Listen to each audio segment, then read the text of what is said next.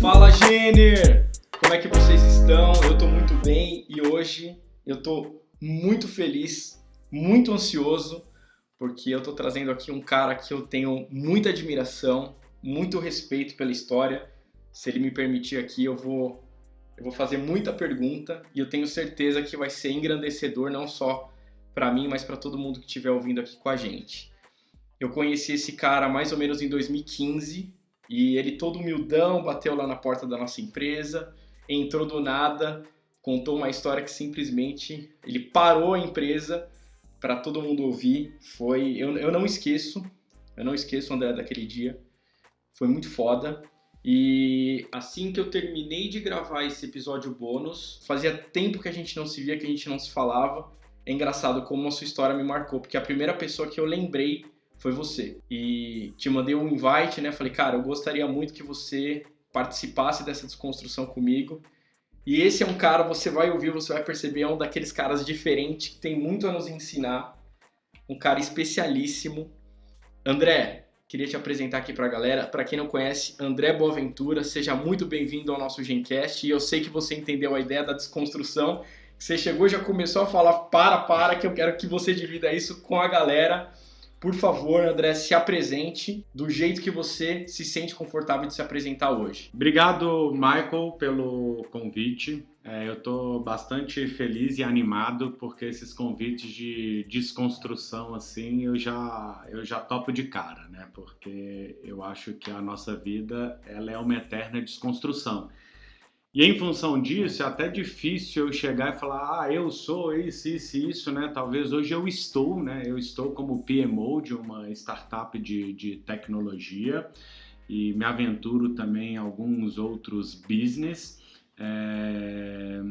Eu sou o pai do Manuel, né? Eu sou formado pela Escola da Vida e eu falo que eu tenho um doutorado em cair, levantar e dar a volta por cima. Eu sou mineiro, sou de Belo Horizonte, mas já rodei o mundo, então acho que eu carrego alguma coisa da Bahia, alguma coisa do Mato Grosso do Sul, e aí dá um mix. O, fra é... o Fraga é da onde? O Fraga, ele é de Minas, né? De Minas. Então, Que quando que eu falar Fraga, gente, é uma coisa assim, vocês entenderam, né? Sacaram, né? Tipo, é mais ou menos esse é o, é o Fraga. Então fiquem atentos aí, galera, que tá tudo liberado aqui. Já falei pro Michael, ó, pode perguntar tudo que você quiser, eu vou responder e vamos ver o que, que vai dar isso aí. Bom, Andrezão, vamos lá. Vou começar a fazer algumas perguntas aqui e eu queria que você ficasse à vontade de falar, cara, quero responder, não quero, mas você já falou que topa tudo, então Vou responder todas. Show de bola. Então, Andrezão, você você deve ter ouvido o nosso, o nosso episódio bônus aí que fala sobre sonho, que fala sobre projeção, e eu já sei que você vai trazer aqui um, um contraponto para a gente debater. Mas eu queria é, que você compartilhasse com a gente quando foi esse clique que te aconteceu, porque houve um, né, um momento na sua história de vida aí muito emblemático. Quais eram os planos, o que, que você projetava e o que aconteceu e, e o que mudou a partir daí na sua vida? Perfeito. É, o meu irmão, Gustavo, ele gosta de falar assim: tudo que me acontece me favorece. E é difícil pra caralho até contar um pouco dessa história sobre essa perspectiva, mas é justamente isso, né? Tudo que me acontece me favorece. Naquele momento parecia que era tudo, né, ao contrário do que seria favorável ao André, que tinha um emprego legal. Eh, Eu estava trabalhando na Galvão Engenharia, eu estava num, num projeto que era a maior fábrica de fertilizantes da América Latina, trabalhando para a Petrobras, né, um pouco antes de estourar todos esses escândalos de petrolão, lava-jato, então aquilo ali, né, a gente sentiu um orgulho muito gigante de fazer parte daquele projeto, porque é um projeto, era um projeto muito desafiador e complexo. É, intuitivamente, eu sempre tive um sonho de ser pai, eu não sei de onde vinha isso, mas eu entendia que um filho me traria algo que eu precisava, sabe? Tipo, mas eu não conseguia entender o que, que seria isso, né? É, a Alicia Laura, que era a minha esposa, ela estava grávida, né? Então eu estava teoricamente naquele mundo perfeito, né? Um executivo com um cargo legal, formando a sua família, né, se tornando pai. E três meses depois do nascimento do, do Manuel, eu e a Alice a gente foi passar um final de semana na fazenda né, dos pais dela. E quando a gente estava voltando, a gente sofreu um acidente e a Alicia faleceu nesse acidente. Foi 22 de setembro de 2013. Então, naquele momento, meu mundo caiu. Né? Eu estava né, imaginando cheio de planos, né, de uma construção de uma família, né, a gente iniciando com a realização do sonho de ser pai, com uma mulher do caralho, que eu amei muito, que a gente tinha uma história de coragem, de entrega né, do caralho. Eu acho que muito simbolizada com o nascimento do Manuel no dia 12 de junho de 2013, que é o dia do amor. Eu acho que isso tem um simbolismo muito forte, porque essa era a nossa história.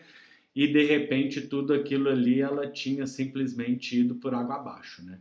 Então, obviamente, num primeiro momento, assim, para mim, é, né, foi uma situação muito difícil de entender, de digerir, é, por que, que eu, André, estava vivenciando aquele tipo de situação, né? É, e aí a gente questiona Deus, eu não sei né, qual que é a sua religião, né, mas assim, né, tipo, porra, velho, por que, que você deixou isso acontecer comigo? Aí você começa né, a, a se colocar, pô, sou um cara legal, né? Eu nunca prejudiquei ninguém e tem tanta gente ruim e tal, então você entra numa noia, né? É, bastante é, complicada.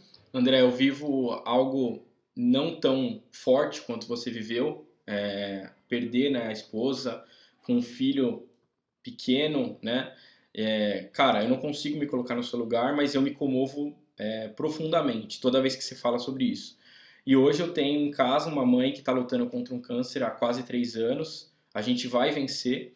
E esse sentimento que você acabou de, de falar aqui, que é o por que comigo, né? Por que comigo? O que, que eu fiz para merecer isso? E você começa assim a questionar tudo que você acredita até aquele momento, porque não é fácil. Você, poxa, eu sempre fui uma pessoa do bem, minha família sempre foi do bem. O que, que eu tenho para aprender com isso? Porque sempre fomos unidos e tudo mais. E um dia eu ouvi de uma pessoa que também teve câncer a seguinte frase: Por que não comigo? O que, que eu tenho de diferente, de, de must? O que, que eu tenho de, de, enfim, de grandeza acima de qualquer outra pessoa que, que me, poderia me, me blindar de que essa, essa questão, essa ocasião, ou no caso essa doença, acontecesse comigo? E a partir do momento que eu ouvi isso, é, algo mudou. Eu falei, poxa, é isso, né? Por que não? com a gente, por que não com a minha mãe? E acho que isso também acaba te dando uma força, te coloca de novo como ser humano. Perfeito. Então, o que, que eu tenho para aprender com essa história? Mas naquele momento, André, o que mudou? Né? Você vinha construindo, tinha um, um plano na, na, na, sua vida, tudo parecia caminhar perfeitamente para que a, a, vida fosse fluir como dita a regra, né? o sistema. E aí, uma interrupção. O que, que, que acontece com o André? num primeiro momento, o André entra num, num, processo né, de depressão, de envolvimento com droga, de bad vibe, vamos dizer assim, porque entra esse questionamento. Quando você fala por que não comigo, é muito interessante. Aí talvez quem esteja ouvindo aí esteja passando por, um, por uma situação parecida. O grande lance, assim, eu acho que é, é a gente poder entender quem passou pela situação e de que forma ela pode te dar um insight para que você pegue um atalho e saia dela mais rápido, né?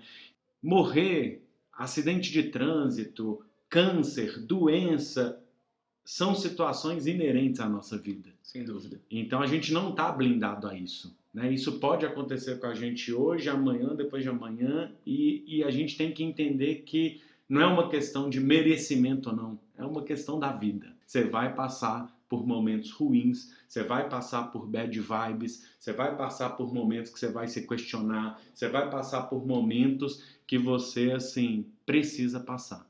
E aí esse é o grande lance, você precisa passar. Porque eu precisei passar por isso para poder entender né, que o caminho que eu entendia né, desse sistema, desse cardápio da vida, né, comece, estude, namore, casa, arruma um bom emprego, ganha dinheiro, não é família, viaja para Disney e tal, todo essa, esse roteiro, entendeu? Ele era um roteiro que poderia ser questionado. Né? Então, assim, a gente passa a dar valor para momentos que até então a gente não consegue dar valor. E eu lembro muito bem quando eu, eu tive o primeiro contato com o Michael e ele teve uma sacada de tipo assim, cara, como você pode falar sobre empreendedorismo, protagonismo, linkando né, com as suas é, vivências, com as suas experiências de vida e tal.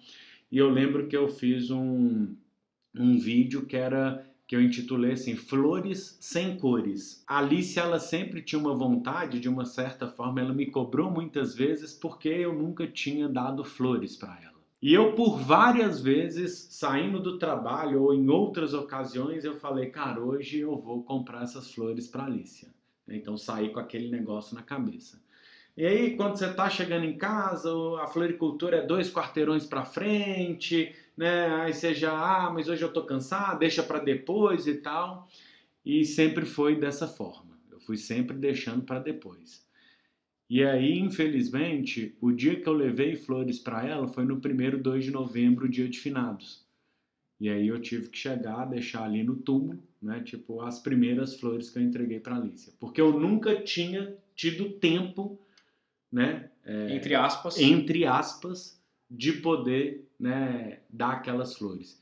Então, meu drive mudou nesse sentido. Né? Tipo assim, era muito mais importante eu dar as flores para ela do que eu ficar até 8, 9, 10, 11, meia-noite no trabalho. É, a partir né, desse episódio, eu passei assim, a questionar, a trabalhar aos finais de semana.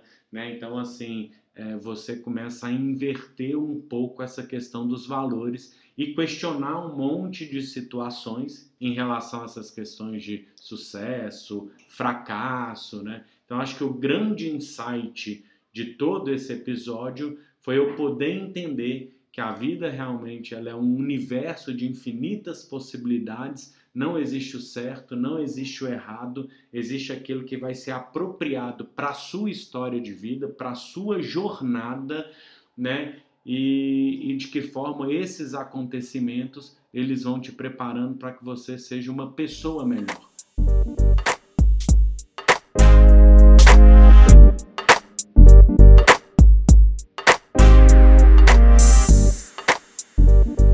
Eu quero te fazer algumas provocações aqui. Eu já quero entrar no nosso tema de desconstrução. A sua história é, cara, incrível. Eu não tenho como não. Eu, eu, eu não esqueço, cara, do dia que você contou essa história e relatou isso lá. A gente ficou parado duas horas mudo te ouvindo. Foi para mim muito chocante porque eu tenho laços fortes com a minha família e prezo muito isso no meu ambiente de trabalho. O Diego, que hoje é meu braço direito na empresa, uma das coisas que uma vez perguntei o que, que te faz gostar de trabalhar comigo na NeoRec, ele falou, Mike, uma das coisas que eu me, me sinto muito feliz de trabalhar aqui é que você se importa com a minha família. E quando eu falo que talvez eu tenha que levar a minha filha na escola, no médico, ou até mesmo dar amparo para minha avó, né, que ele mora com a mãe e com a avó, você entende isso muito bem, né? Isso não, não, não acaba sendo um problema. E é bem isso, cara. Como os meus motivos são a minha família, meu pai, minha mãe, minha esposa, meu irmão, eu entendo que eh, ele também deve ter os motivos dele e normalmente os nossos motivos são pessoas, não coisas, né? Então, valorizar isso, esse momento de, de preso com a família, de ter, ter, nada é mais importante do que a família, do que as pessoas que você ama próximo de você. Então, se você tiver que abrir mão de qualquer coisa, coisa, que cara, coisa é coisa, não tem valor nenhum. Qualquer coisa pela família eu sou favorável a fazer, né? E aí eu quero fazer um link aqui, porque o tema da, do episódio de desconstrução é aonde você quer chegar. E tem uma questão de cobrança do ambiente externo, que as pessoas meio que talvez esperam que você chegue num lugar e você acaba comprando essa responsabilidade e não necessariamente essa responsabilidade faz sentido para você. Né? Foi, foi justamente isso que você chegou falando hoje aqui comigo. É, às vezes você não está fazendo por você, aí não faz sentido. Mas eu quero que você traga o seu ponto de vista que está relacionado a não se cobre demais. É, é foi até a, uma das primeiras, né, a minha primeira anotação quando eu ouvi assim é, o, o episódio, porque eu acho que aonde você quer chegar pressupõe que te falta algo. E uma coisa que eu quero te falar agora, independente do que você esteja passando, qualquer tipo de situação e tal, não te falta nada. Enquanto ser humano, né, não nos falta nada. A gente é, sempre trabalhou muito num ambiente ou num mindset de escassez e de medo. E aí, quando a gente fala onde então eu quero chegar, pressupõe que onde você está é um lugar que você não deve estar. Então você tem que chegar em algum outro lugar. Você tem que sempre desejar alguma coisa a mais, entendeu? Não por uma questão que você não tenha que ter ambições ou querer mais para sua vida, mas é no sentido de que você está sempre se cobrando, entendendo que você precisa de mais, que tem que ter mais, e isso faz com que né, é, você não sinta paz. E você deixe de viver o presente, talvez. E você deixe de viver o presente. Então, assim, o estado de paz, que para mim é o estado pleno, né? Ele deixa de ser atingido uma vez que você está achando que está te faltando algo, que você tem que chegar a algum lugar. Você usou um exemplo, né? Na hora que você chegou, falou: pô, tem gente que quer ganhar 10 mil reais e tá bom. E tá bom, tá feliz com isso, isso paga as contas, né? Não vai ter aquela vida cheia de, de, de experiências caríssimas, mas, cara, tem uma vida incrível, melhor do que a maioria né, a gente sabe qual é a, a média salarial do Brasil, é 2,7, 2,8 mil reais, ou seja, para quem já está com uma, uma, renda familiar, um salário de 10 mil reais, a gente sabe que está numa vida muito melhor do que a grande maioria dos brasileiros. É 1% da população. Exatamente. Isso é 1%. Eu acho que a sua colocação é perfeita, André. Acho que é o sentimento não é que uma coisa exclui a outra, né? Não é que você está pensando qual o seu próximo passo, aonde você quer chegar agora, que você vai deixar de valorizar tudo que você conquistou e a sua história até aqui. Era um conflito, por exemplo, dentro do mercado corporativo, porque eu queria conciliar a minha paternidade com o cargo de executivo. Só que, infelizmente, hoje, as empresas, ou algumas ou muitas delas, né, na verdade, muitas delas, porque algumas já estão trazendo um novo drive, elas não têm essa consciência que você tem de, por exemplo, dar ao seu colaborador a oportunidade dele cuidar da avó ou dele cuidar da filha. Tem uma, uma coisa interessante, André. As pessoas, às vezes, quando eu conto isso para alguém, as pessoas ah, Michael, você está dando muita liberdade, isso pode ser um problema, né? Pelo contrário, quando você dá esse tipo de, de possibilidade para a pessoa que trabalha com você, direto ou indiretamente, você faz ela criar um senso de responsabilidade diferente. Então, ao passo que ela está livre é, para fazer esse tipo de iniciativa com a família dela, cara, olha que legal a oportunidade que eu estou tendo de trabalhar aqui, que eu posso fazer isso, então eu tenho que devolver isso de alguma forma é, e preencher outros espaços, talvez que o outro profissional não preencheria por essa, por esse privilégio que está sendo dado. Então acho que a gente acaba ganhando sempre que a gente dá essa liberdade em qualquer setor da vida para quem trabalha conosco.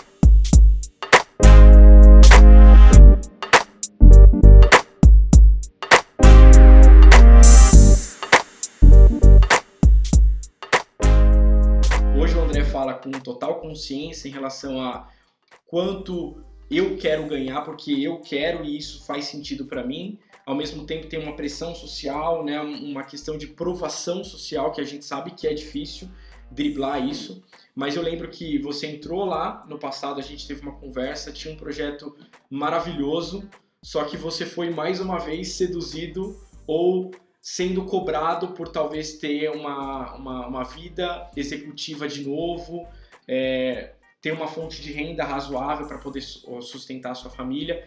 Como foi esse momento até chegada na bermuda? A bermuda que é, que é, que é legal, ir trabalhar de bermuda. Então, é, quando eu conheci o Michael, eu estava desenvolvendo um projeto que era o Canal Aventura, e a ideia era compartilhar essas histórias, esses aprendizados em relação né, à minha é, jornada, né, à minha história de vida e também com o link da paternidade, né? Porque uma vez que o Manuel perdeu a mãe, é, eu me desdobrei numa função que ela, de uma certa forma, ela é facultativa aos homens. Ser pai é facultativo ao homem. Né? No Brasil é permitido. Se uma mãe fala algo, por exemplo, de que ela, ah, abandonei meu filho, é, né, nossa, mas um pai vive abandonando o filho e ninguém está falando nada, né? Então, quando eu mergulho nesse, nesse, nesse mundo da, da paternidade, eu começo a entender que eu gostaria de ter uma, uma vivência maior com meu filho. Ao mesmo tempo que a gente sempre tem aquela é, cobrança de tipo, temos que garantir o leitinho dos filhinhos, né? Quem já viu alguém contar essa história falando, ah, tem que garantir o leitinho dos filhinhos, né? Então você sempre está né, com essa preocupação financeira, porque você também sempre está imaginando que você tem que dar a melhor escola para o seu filho, ele tem que falar X línguas, ele tem que fazer natação, ele tem que fazer judô e tal. Então, assim, né, isso envolve um, um, um custo para você poder né, é, realizar sendo que muitas vezes ele só precisa, muitas vezes não, né? Ele só precisa de amor, carinho, independente daquilo que você vai é, proporcionar para ele. Mas então essa pressão, né, da gente poder né, ter um cargo, trabalhar numa empresa grande, da gente poder né, é, se sentir melhor, porque parece que quando a gente entrega o nosso cartão de visita, né, a gente está sendo melhor por causa do cartão de visita que a gente entrega. Tem alguém aí que já teve essa sensação e tal? Então fui seduzido né, para voltar para esse mundo, mas ao mesmo tempo eu não era mais aquele André né, que estava na Galvão Engenharia, que tinha aqueles planos que não, eu quero ser o presidente dessa empresa, eu quero ser o CEO dessa empresa. E aí eu comecei a viver muito esses conflitos, porque eu já não era mais a mesma pessoa, eu dava valor para outras, né, é, que não são coisas, né, é, eu dava né, é, muito mais valor à minha paternidade do que ao meu cargo, ao meu prestígio social. E obviamente isso começou a dar um bug na minha cabeça tipo assim, por que, que eu estou fazendo aqui? Né? Esse aqui não é o meu lugar. Né? E, e eu passei um tempo então, né, dentro desse conflito, e eu imaginava um monte de coisa. Então, eu imaginava no dia que eu chegasse lá 10 e meia e ninguém perguntasse por que, que eu não cheguei 9 horas, né, que eu pudesse é, ficar um dia de home office porque aquele dia eu queria assistir a aula de judô do meu filho, ou eu queria almoçar com ele para depois deixar ele na escola. E isso nunca rolava era sempre aquela cobrança de, né, pô, tem que estar tá aqui cedo, tem que sair tarde. O que, que os outros né, vão pensar se não que, que os outros vão pensar. Meu é, emprego pode estar em jogo. Meu emprego, é, é, sempre, né, meu emprego está sempre em jogo, né, e tal. E aí eu fiz um processo, então, né, de, de transição de carreira e eu me peguei rindo um dia no meio da rua porque eu estava trabalhando de bermuda, né, num dia de sol que era algo que eu sempre imaginava, né? Isso já era mais de 11 horas da manhã, então eu tinha passado uma manhã com meu filho, sem aquela pressão de eu ter que ir para o trabalho, mas assim, respeitando o tempo dele, de acordar, da gente tomar o nosso café, da gente brincar um pouquinho ir para a escola. Eu sempre adorei né, ter esses, esses momentos com ele e fiquei pensando por, por quantas vezes eu queria que a empresa que tivesse mudado sendo que, tipo assim, velho, era eu, né? Tipo, a questão era comigo, entendeu? E isso casa muito com um pouquinho do início, né, da série, é, e eu vi o, o bate-papo que você, você fez com o Eda, né? Quando é isso, né? Tipo, as pessoas, elas querem a mudança, mas elas esquecem de, de mudar. André, deixa eu te fazer uma pergunta.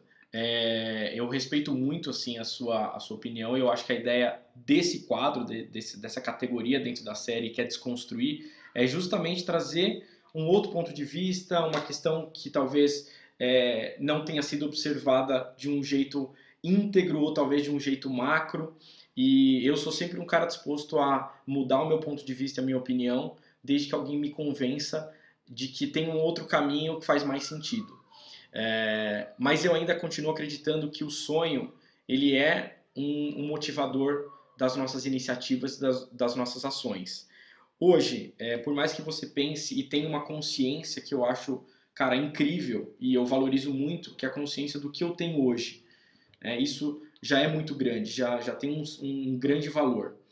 Mas como que você trabalha isso hoje na sua cabeça? Você não trabalha mais na, na antiga empresa, tá hoje num outro projeto, como, como que você tem planejado o seu futuro? O que, que você tem pensado a respeito disso? Você está conseguindo viver somente o presente mesmo ou o fator sonho está dentro de você e você tenta é, trabalhar em cima disso, construindo pedra por pedra esse tal sonho que você está visualizando? É, quando eu falo que a gente não vai viver exatamente tudo aquilo que a gente sonhou, não significa que a gente não deva sonhar e não, não significa que a gente não deva né, seguir o nosso coração em busca dos nossos sonhos. O que eu quero dizer é que o sonho é sempre uma imagem idealizada de um mundo perfeito, né? E a gente está num mundo que ele é imperfeito. Eu diria se prepare para também dentro dessa jornada você conviver com a frustração. Perfeito. Porque é impossível a gente também não se frustrar. Perfeito. Em algum momento da nossa vida a gente vai se frustrar. E é importante entender que tá tudo bem se frustrar. Entendeu? Faz, faz parte, parte faz parte. Vida. Esse é o grande lance. É, o sonho ele é romantizado, ele é idealizado. Então no sonho não cabe frustração. Então você tem que entender que o caminho ele é também de frustração.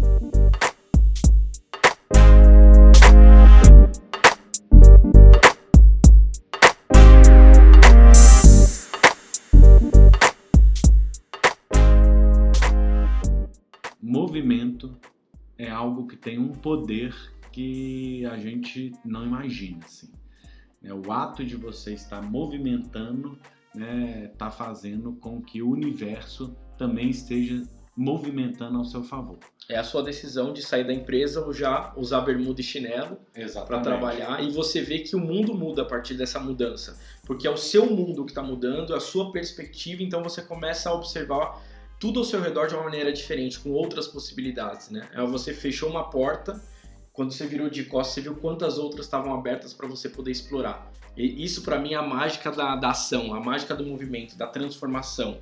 Teve um dia muito legal que eu tava com um cara e tava fazendo tipo um ensaio fotográfico com a família e tal. E era um cara que morava em Cotia, num condomínio, né, fechado, em meio à natureza e tal, tipo, né? E, e aí a gente chegou num ponto do papo de falar sobre seguro de vida né, dessas estabilidades que a gente tem, por exemplo, no corporativo, você tem o seu seguro, né, o seu plano, plano de saúde, de né? E aí ele falou, cara, é engraçado porque era um cara que tinha trabalhado em grandes, né, é, editoriais e tal, como de fotografia e tal. E ele também abandonou tudo isso para viver essa vida, né, em meio a que ele acreditava que fazia sentido para ele. É, e aí ele fala que o plano de, de né, o seguro saúde dele hoje era viver daquele jeito. Então ele não tinha custo mais, porque ele não ia mais no médico. Porque antes no corporativo ele precisava ter, porque o estilo dele era um estilo que não era saudável. Então ele precisava de médico. É bem esse drive que a gente tem que, que hackear, né? Tipo assim, de pensar que tipo não é a sociedade, né? É o que faz sentido para mim. Né? Então, assim, não existe mais um único caminho. Né? São infinitas possibilidades.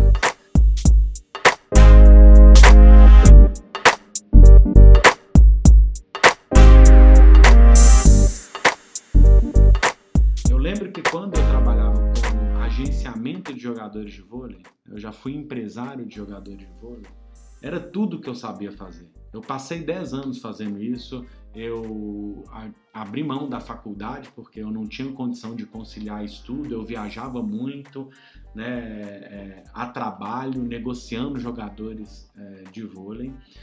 E, e quando aquele negócio ele ficou insustentável, né, ele já não se parava em pé, insustentável financeiramente falando, e aí eu tive que tomar uma decisão, tipo, não dá para continuar com isso, né? Eu tomei decisões erradas, né? Que e essas levaram... decisões me levaram para a insustentabilidade do negócio.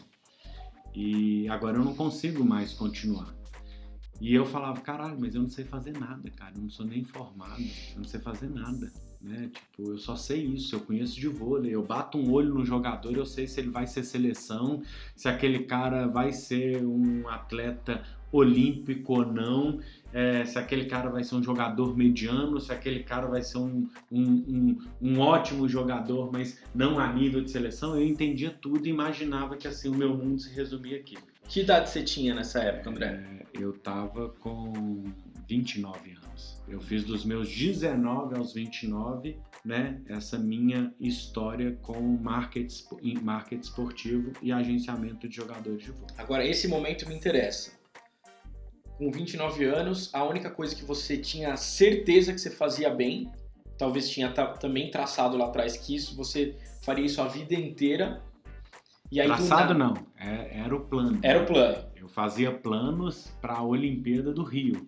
Então, é, num determinado momento ali a gente já tinha essa possibilidade dos Jogos Olímpicos ser no Rio e minha meta era ter a seleção brasileira de voleibol agenciada por mim nos Jogos Olímpicos do Rio de Janeiro. Sensacional. E aí chega com 29 anos, uma idade sistemicamente avançada, sem saber fazer outra coisa. E aí? E aí eu aprendi que o mundo é um universo de infinitas possibilidades. Aos 29, eu frustrado, né, me sentindo um fracassado, Perdido. porque não deu certo o negócio, né, e né, um cara que quebrou e assim, é, isso eu tô falando, hoje eu tenho 38, então tô falando de 10 anos atrás.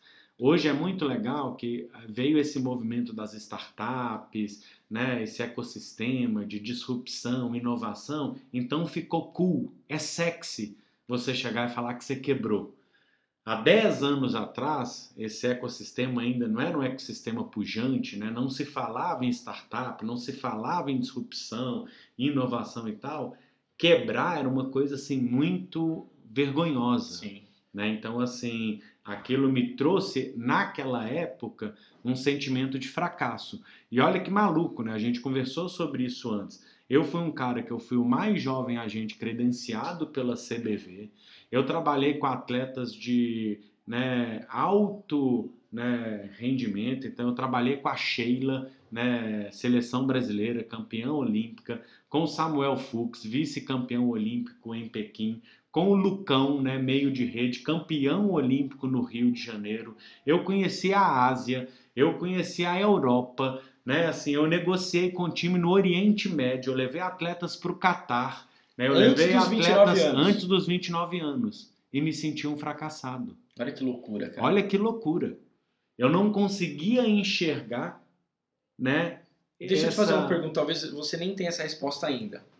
Você se sentiu um fracassado porque você se achou fracassado ou você se sentiu um fracassado porque quem quebrava a empresa era visto como fracassado? É, eu acho que uma coisa leva a outra. Uma vez que quem é visto que quebrou a empresa é fracassado, isso de uma certa forma já traz para você que você é um fracassado. Quebrar era fracassar. Então, uma vez que eu quebrei, eu imputo a mim esse fracasso. E aí é muito interessante, porque uma vez que você já se imputou que você é um fracassado, você não consegue é, enxergar o outro lado da história. Você já está contaminado. Isso. Por isso que é importante, assim, eu acho que é uma sacada do caralho quando você fala, pô, vou desconstruir todo o episódio, porque a desconstrução do episódio é basicamente o que a gente também tem que fazer na nossa vida. Nós temos que estar tá desconstruindo o tempo inteiro o que, que a gente acredita, ou ressignificando o tempo inteiro as histórias que a gente conta pra gente. Perfeito, André. Entendeu? Então, assim, é, hoje eu consigo desconstruir aquela história e ela me mostra assim, uau, velho, é, você é tão novo, o quão corajoso que você foi, André.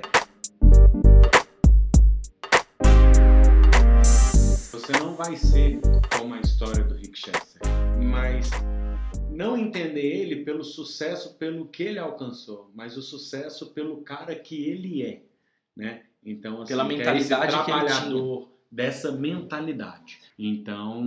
Eu acho que esse é um ponto de vista importante né, que você está trazendo aqui. Talvez eu nem tenha abordado isso nos episódios. Eu acho que a referência do Rick não é uma referência de aonde ele está, é uma referência de aonde ele estava e o que ele fez para ser diferente naquele momento. Que isso torna factível para mim, torna mais próximo. Então essa referência de diferenciação, de caminhar de um jeito diferente, ela para mim é mais valiosa do que o status que ele tem hoje, palestrando em Harvard, nos principais eventos do mundo. Não, acho que não é isso. Mas é um cara que tinha a mesma vida que eu, só que ele viu de um jeito diferente, sendo quem eu sou hoje.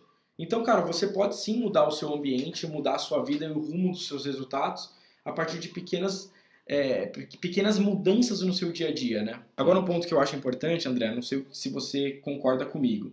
É assim, é, embora é, a gente esteja falando de probabilidade de alguém alcançar o status que o Chester alcançou, eu, eu, eu também entendo que um mindset importante é se você acreditar que é improvável, mas que é possível, você já está diminuindo uma barreira na sua vida. Em relação a isso, eu, eu concordo 100%. Né?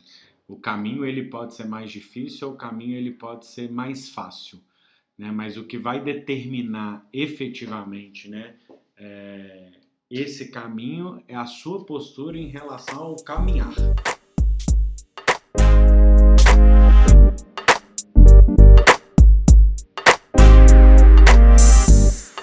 O que para o André significa sucesso?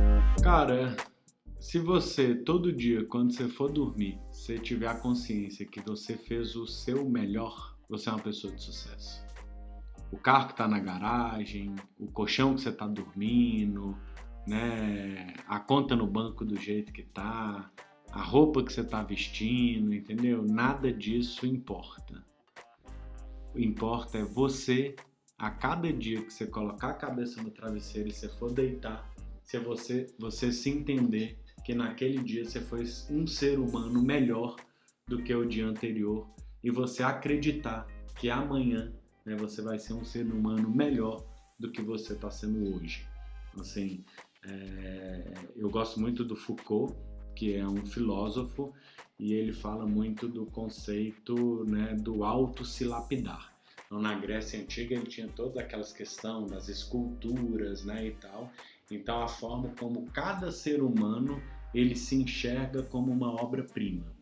Então a gente tem que entender que nós somos obras-primas e que a gente tem que ir se lapidando né, essa obra-prima para que a gente possa cada vez mais ser uma escultura de nós mesmos mais bonita do que a gente foi no dia anterior.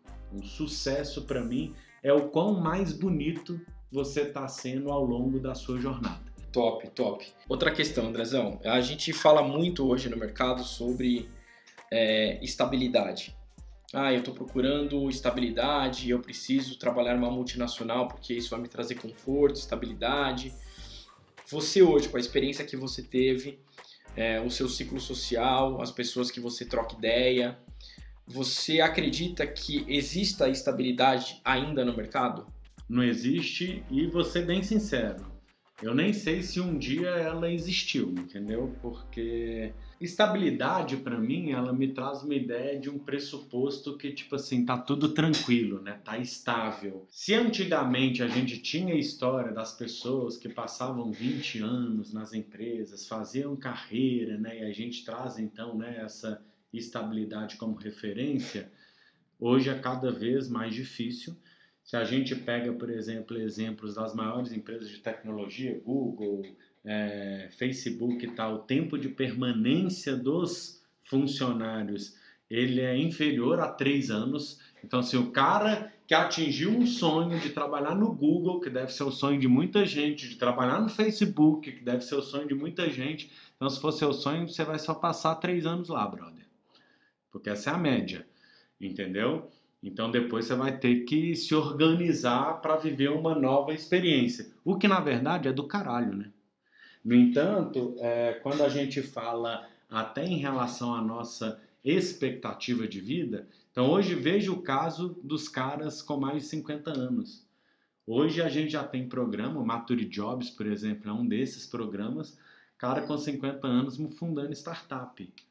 50 anos a 20 anos atrás, você estava preparando para morrer. Entendeu? Hoje, com 50 anos, você está casando de novo, você está se apaixonando de novo, você está mudando de carreira. Então, a estabilidade né, é um conceito que a gente tem que querer que suma da nossa vida. Sensa André, sensacional, cara. E eu, eu falo muito para os meus mentorados, para as pessoas que, que a gente troca ideia em relação a isso, que quando você busca estabilidade, indiretamente você está buscando sua zona de conforto para ser uma pessoa e um profissional mediano. Você não quer se desafiar, que é o termo que você usou aí. Você quer, não, eu quero estabilidade porque isso vai me trazer segurança, aqui é a minha zoninha de conforto, eu sei que eu não preciso me desgastar demais, eu vou preservar minha energia. Cara, e é justamente nesse ponto de ebulição, onde as coisas, cara, dinâmica tal, que você vai descobrir talvez um lado que você não tem explorado na sua vida ainda, e encontrar uma oportunidade, encontrar um caminho que faça muito mais sentido para você do que o que você está tentando buscar nessa tal estabilidade. Show de bola. Andrezão, cara, sem palavras. Ó, você lembra que no começo desse episódio eu falei que você era um cara diferente? Eu tenho certeza que quem tá ouvindo agora entendeu o que eu tava falando. cara, obrigado demais Valeu, pela presença. É, eu sempre vou compartilhar um insight é, dessas conversas e o insight que eu vou compartilhar aqui hoje é sucesso tá dentro de cada um, mas talvez ele seja sinônimo de liberdade com felicidade e muita aventura. Perfeito. Pense sobre isso, hein? Então é isso, Jenner. Obrigado de novo aí por ter nos acompanhado. Esse aqui foi o papo Desconstruindo com André Boaventura. Siga ele nas redes sociais. Um cara com história sensacional. Tenho certeza que você vai aprender, assim como eu hoje, muito com ele por aí. Beleza, Andrezão? Obrigado. Valeu. Até o próximo episódio aí. Show!